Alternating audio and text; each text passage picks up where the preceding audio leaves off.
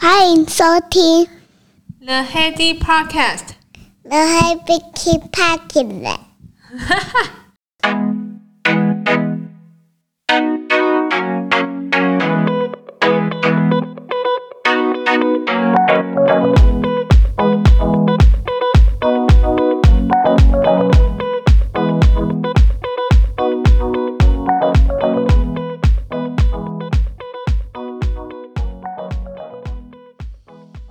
Hello，欢迎回到 The Heady Podcast。这两个礼拜，你一定会有注意到一则新闻：Seven 店员又被攻击了。因为前阵子不是有那个屏东的那个呃妹妹，她只大夜班，那也是因为劝戴口罩，导致就是直接被有精神疾患的患者攻击，直接挖眼睛。我看到那个新闻画面，我真的觉得很惊，触目惊心。什么时候台湾变成这样了？那现在最近又有一个，就真的是直接被刺死诶，我的天呐！案子也发酵了很久，大家在讨论啊，这个到底是谁应该负责啊？我觉得最大应该要负责的是加害者本人，跟可能他从小的生长环境，我觉得多少应该有受到一点影响。那撇除真的生病的人来说，生病应该就要找到合适的医生跟合适的场所。我不晓得我怎么会有这样子的缺憾发生啊？那那一天，Jason 就问我说：“诶，你觉得这个为什么是一直是超商店员啊？而且到底是谁应该要负责？就是除了自己是加害人的那个加害者之外，谁应该负责？”我思考一下，我一时也答不上来。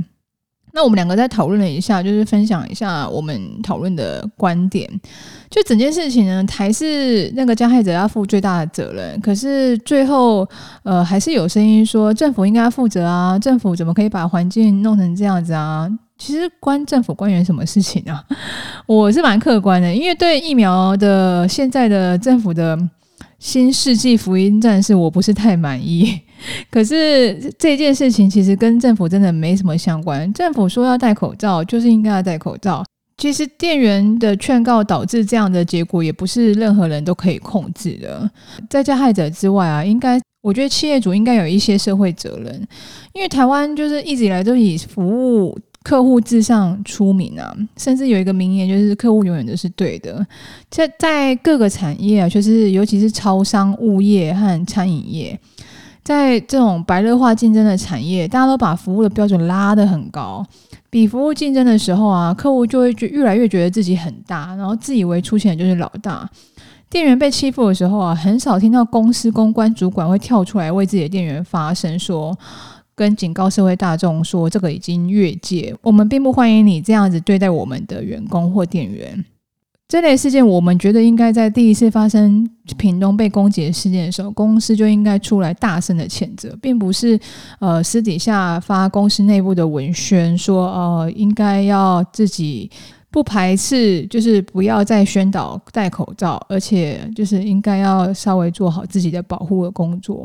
我觉得有点相对的，我们觉得他应该要站出来帮自己的员工保护自己员工的尊严。诶，人都被攻击了，就是一个是变成呃眼睛的一个一只眼睛可能看不见，那另外一个就直接死掉了，都是你的员工诶，所以你我们在想说。可能的确，大夜班大夜班在那个时间出入的人口相对复杂一点。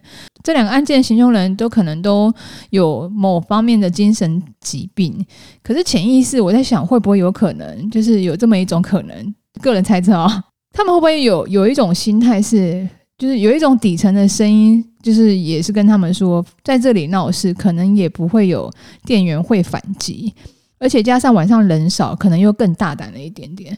我觉得这个类似的事件真的有一点让人担心呐、啊。就是台湾的服务业一直以来都是逆来顺受，然后也不会有反击的声音，然后也不会好好的保护自己。我 Seven 的店员其实还是做着还蛮很多很复杂的工作，loading 量也很大。试问，把这个场景搬到香港还是美国，大家还会这样对店员吗？你看，香港人比你还凶。以亚洲区来说，香港人绝对比你还凶。美国店员搞不好有枪啊，他直接拿枪出来，你搞不好直接就他也当做自卫，你你就直接归西了。当然，各国治安比起来，台湾还算好一些。可是，呃，不要讲到这么严重的事件好了。以喝酒闹事来讲好了，这种比较平常的来讲，其实你看犯案的人也是会选场地跟选人下手的。他可能在一般呃夜深，就是可能人口也比较复杂的时候，在各大超商就是一个比较好的驻留点。而且这样子的人单力薄的状况下，如果那个店员看起来又是就是很好欺负的那种体格，犯案的人也是会选场地跟选人下手的。我们在社会氛围变成这样的情况下，其实不只是在台湾，在国外旅游也是一样，要尽量不要把自己放在危险的处境。夜深了就还是回家睡觉比较安全一点，你就你比较不会遇到一些奇怪的人事物。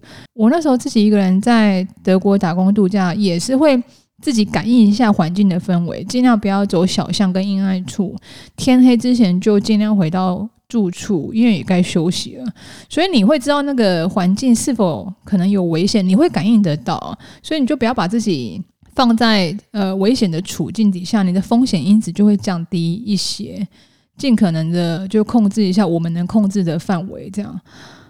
那今天就来深入聊一聊，如果你把服务当做你核心的竞争力，你可能会发生什么事呢？有兴趣的话，请继续收听。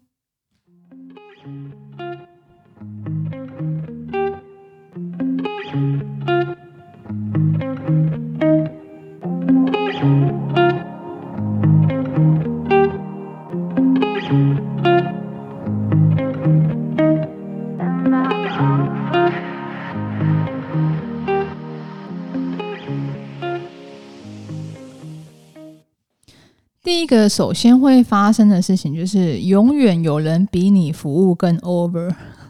就你以为你自己服务很好，然后可是其实一山还有一山高，因为这种东西讲讲到最后就是有点病态。像刚刚讲的餐饮啊，如果你的东西是普通的，或者是很容易 copy 复制的，嗯、大众一旦失去对你的新鲜感，市场都会永远有比你服务还要好的竞争者出现。以一个案例来说，就是鼎王跟海底捞。你有没有发现台中的鼎王已经很久没有人排队了？以前我们还在大学的时候，他就很红，就是要要去吃鼎王都要事先好几个礼拜订位。那他做的麻辣火锅其实也算是嗯先驱者了，在那个时候没有这么多人在做麻辣火锅，可是因为麻辣火锅的入门槛不高，各家有各家的风味。所以消费者很容易其实会想要找一些另外的新鲜感。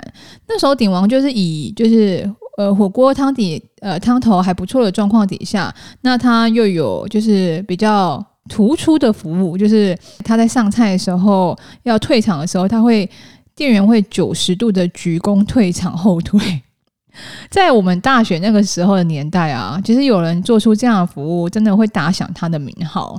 因为一般的餐厅并没有达到这样的境界嘛，所以他那时候也算红极一时啊。如果是吃麻辣锅，我们就会想到鼎王，也算是台中蛮有名的一个麻辣火锅店。那你看啊，现在事过境迁，现在鼎王也不再排队，需要呃酒后定位，你可能当天吃还是前一天、前两天吃再去定位，都还有位置。那后来出现了什么呢？就是大陆的海底捞火锅。那海底捞火锅比鼎王做的更过分啊，就是你在等位待位的时候，有人帮你修指甲，在大陆甚至有人帮你按摩，然后你在吃饭的时候会有人来表演变脸跟拉面，就这个服务就是已经就是硬生生的把鼎王给比了比了下去，是吧？当鼎王当鼎王的产品。是麻辣火锅，而且也不是独家的，就是大家对于这个口味的一些复制和一些新鲜感不在的时候，呃，有人比他服务的更好，那就是大家都会觉得哦，好新鲜哦，就走过去海底捞吃吃看。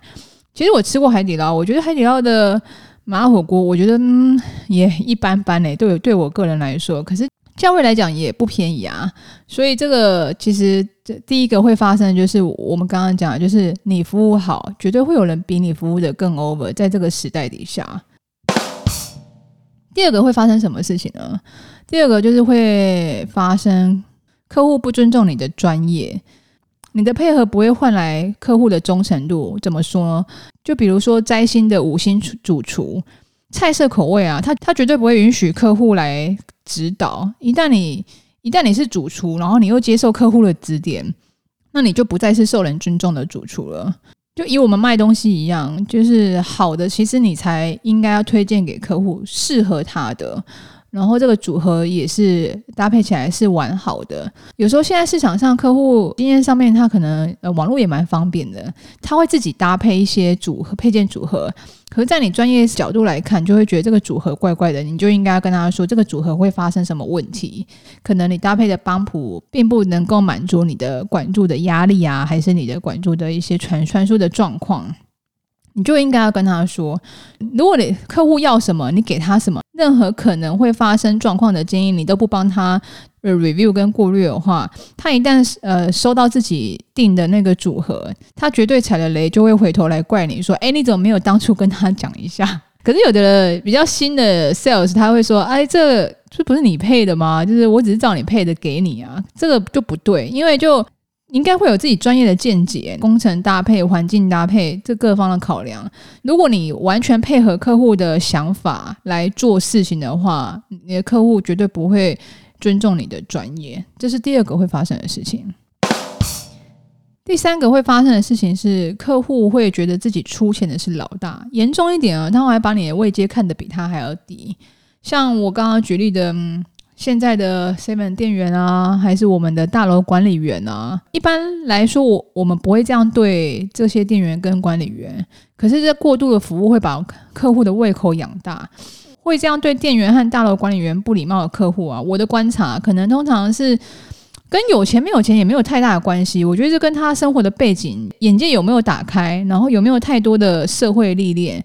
如果他都是一直关在自己的象牙塔，然后不管有没有钱，他都会觉得说他自己出钱的是老大。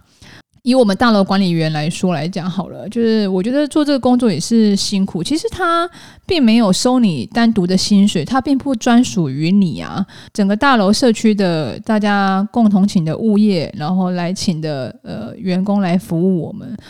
那其实他该做到的事情，应该就是。基本生活的一些软硬体，就是帮我们做个衔接。其实我就很感激了，这你帮我们省下蛮多麻烦。可是你想想看啊，这些大楼管理员已经被训练成，我们走到大厅准备要出去的时候，他们绝对会站起来，然后微笑以对，目视你出去，还帮你开门。我现在想说，嗯，就服务的真的很好。可是有时候会觉得有一点不太好意思，因为其实这里大楼管理员应该有的时候应该要受到更多的尊重啦。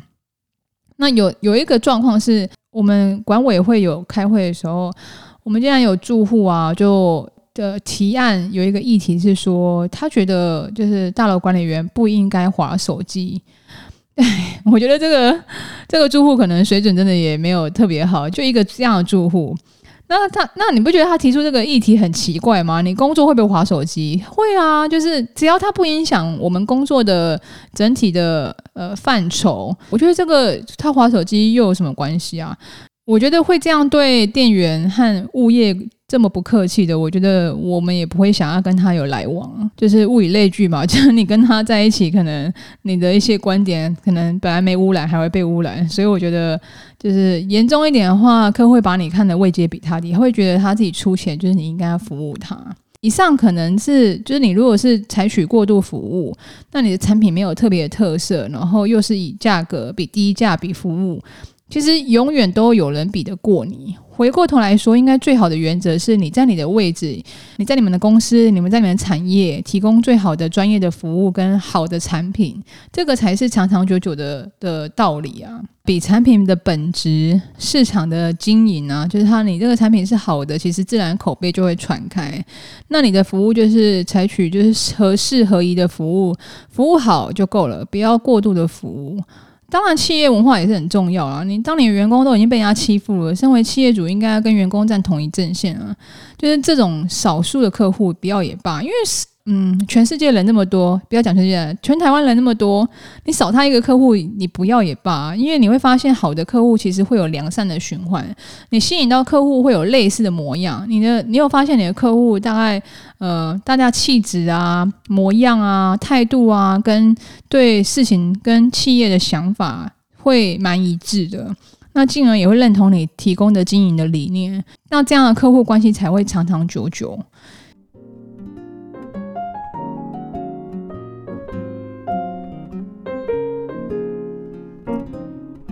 以上就是这一节内容，希望你会喜欢，也希望对你能够有有所帮助。那如果想要跟我联系的话，可以加入我们的 FB 私密社团 The Heady Podcast，欢迎你来这边找到我。然后，如果你有我的手机，当然欢迎你直接跟我联系了。那我们下周见啦，拜拜。